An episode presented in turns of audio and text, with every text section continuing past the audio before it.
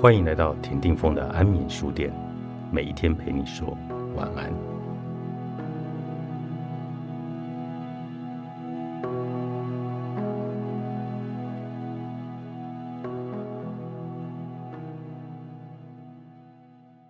电影《崩坏人生》的情节叙述着，有一天一场突如其来的交通事故，让一名男子失去了他的妻子。然而奇怪的是，他面对妻子的死亡，并未显露出任何悲伤的情绪。在葬礼上，他独自站在镜子前，努力挤出悲伤的表情，但却毫无成效。对于不但不悲伤，而且也完全无动于衷的自己，深感奇怪的他，开始拆解与自己的婚姻生活有关的事物。他认为，想要修理某样东西时，必须全部拆开分解。才会知道问题的所在。于是他从冰箱开始拆解。妻子曾经一直叨念着说要修理冰箱，在他死后，他才想起来，他把冰箱零件一个接一个的拆掉，才意识到过去他是多么的不关心妻子。同时，这也才意识到他对世界上所有的事物都太过于无动于衷了，对周遭的人事物太过漠视。他不止拆解了冰箱，也开始拆解充满着他妻子的回忆的房子。究竟还有哪里出错呢？后来他发现了一张妻子在事故面前贴在如今已被拆成碎片的冰箱上的小纸条。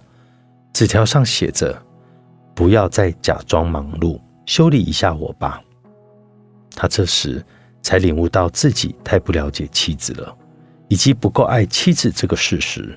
对妻子的死亡并未感到悲伤的原因，是因为他们的关系在妻子去世以前就已经形同槁木死灰，只是以妻子的离世来为契机浮出台面而已。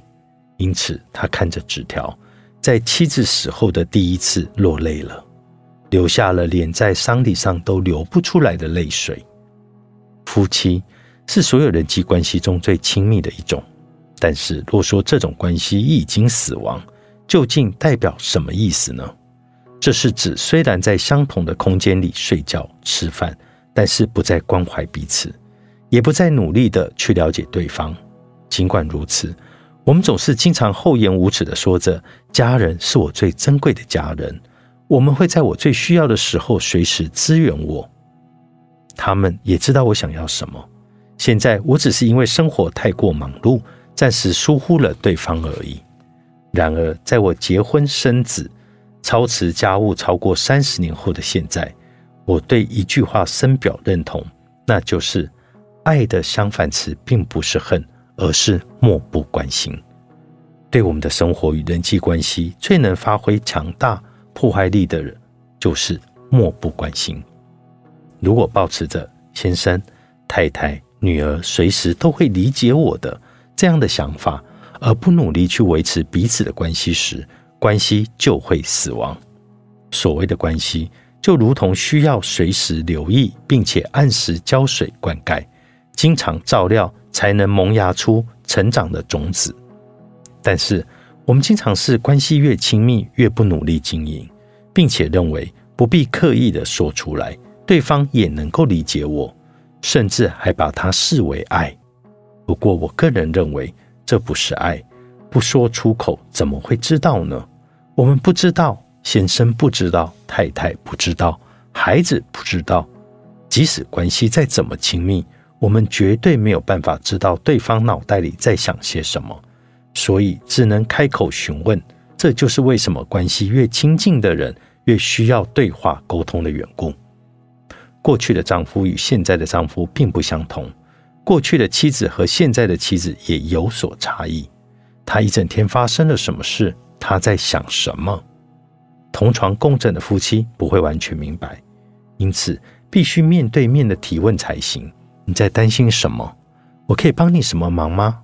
凡此种种都必须询问对方，同时要告诉对方现在什么事让我感到疲累，我需要你的协助等等。这些都要透过对话以及沟通。才能够了解彼此。有一天，我在阅读视频艺术大师白南准的妻子久保田成子所写的书《我的爱白南准》，看到一段令我沉吟良久的内容：爱与尊重，伟大的妻子，伟大的厨师，伟大的护士，伟大的作家，而且对于这样的内容足以延续一百页的久保田成子，我爱他，也尊重他。震撼我的不是白南准说他对妻子的爱和尊重那一部分，而是他可以写出超过一百页描述他对妻子想要说的话。对于我的丈夫、儿子和女儿，我有可能写出超过一百页的内容吗？我对他们的了解有那么多吗？我突然失去了自信。尽管我可以从我的丈夫是医生、两个孩子的父亲、是长子。是个有责任感的主管，等这些句子来开始，但接下来要如何填满其余的部分呢？我也想要来问问你，对于你现在最亲密、最放在心坎上的他，你可以写满多少页的文章呢？你和我之间，作者金惠南，大田出版。